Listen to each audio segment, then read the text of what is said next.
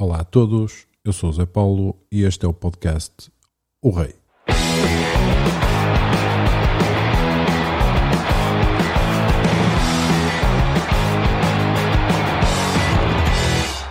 Antes de começar este primeiro podcast, O Rei, hoje, terça-feira, dia 22 de setembro de 2020, quero dar os parabéns ao Vitória Sport Clube pelo seu 98º aniversário e felicitar todos aqueles que de alguma forma contribuíram para a grandiosa história desta enorme instituição e desejar para o futuro os maiores sucessos desportivos. Aliás, mais do que merecidos, quanto mais não seja pela extraordinária massa associativa que mantém um orgulho e dedicação eterno ao clube.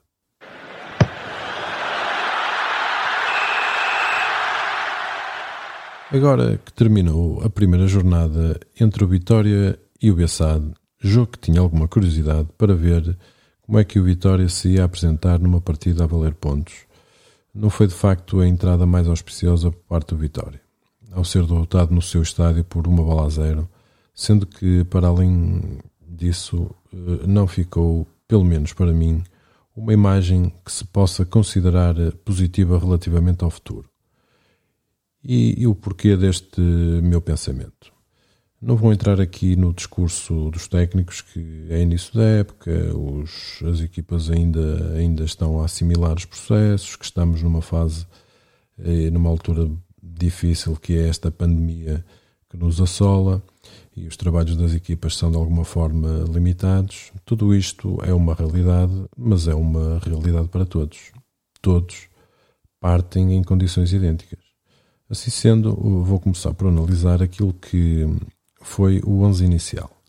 O Vitória eh, jogou com sete elementos novos no plantel em que o meu conhecimento sobre estes ainda não é muito profundo e manteve quatro uh, elementos que já faziam parte do plantel na época transata.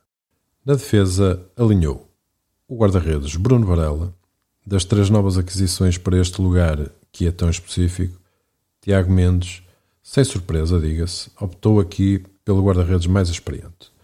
Varela eh, não foi incomodado em quase todo o jogo, mas teve duas grandes intervenções na parte final, evitando os golos que dariam ao resultado uma sensação de injustiça ainda maior.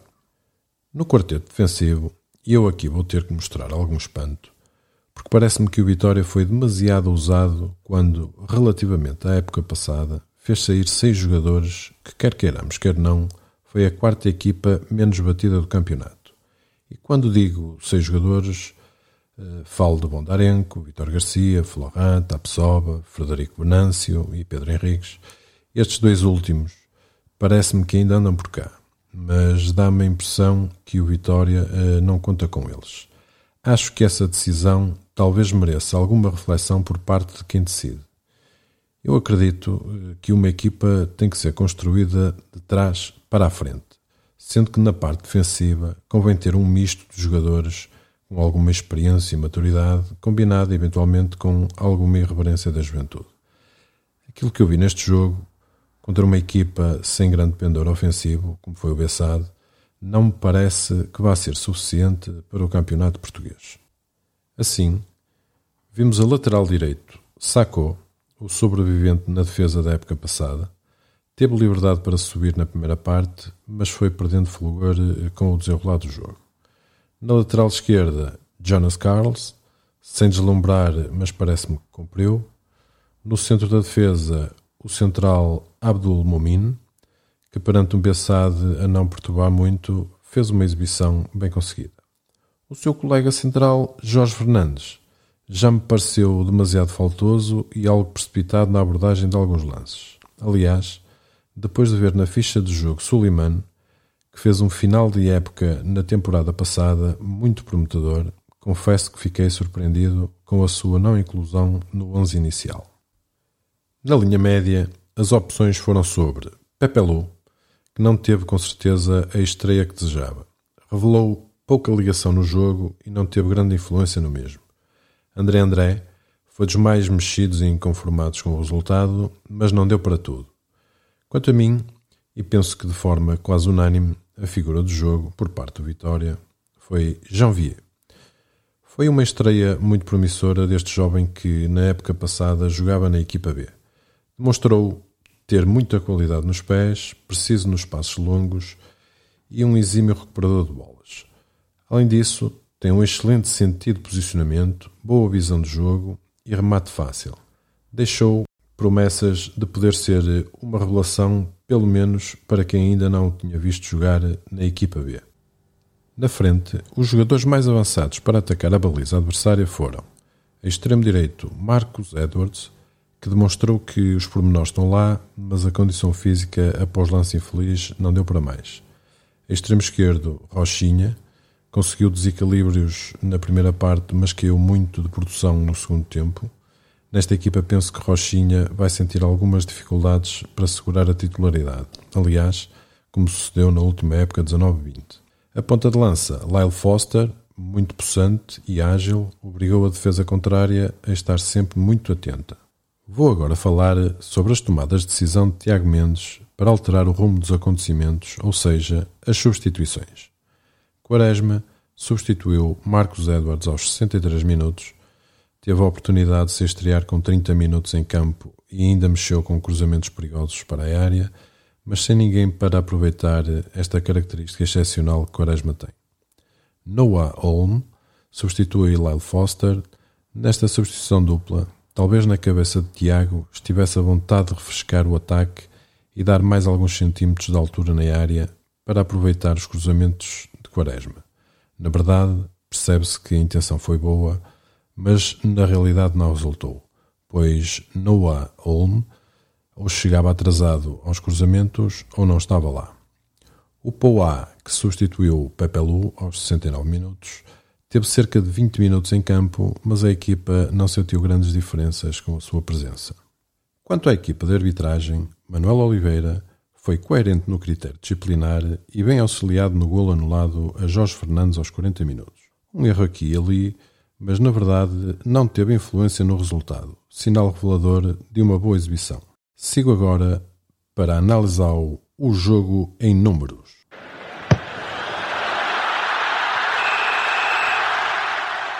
A estatística mostra que, na realidade, o Vitória mostrou superioridade em praticamente todos os itens recolhidos.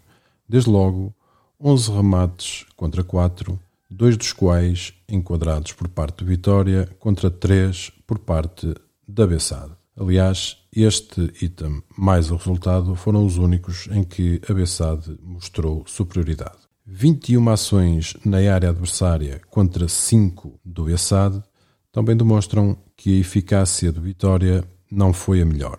Relativamente a cantos, o Vitória tem 7 a favor contra 2 da Bessade. E eu aqui quero fazer um parênteses, porque não sei se repararam, mas o Vitória este ano está a fazer uma marcação diferente daquilo que é mais usual ver-se no campeonato nacional. As equipas geralmente fazem a chamada marcação à zona ou zona mista, que foi o que verificamos aqui na época transata. Ora, nesta primeira jornada, o Vitória aparece a fazer uma marcação individual, o homem a homem, com apenas um elemento sem marcação para reagir a uma possível falha dos colegas. Se repararem no golo sofrido, existe uma antecipação do jogador do Bessade, Cafupete, ao nosso jogador Janvier e Jorge Fernandes, que foi quem supostamente teria a missão de reagir ao lance, pois não marcava ninguém, não demonstrou atenção nem ação suficientemente rápida para anular o adversário. Fica aqui a minha preocupação para esta forma de abordagem nos cantos, visto que em apenas dois cantos contra nós sofremos um golo.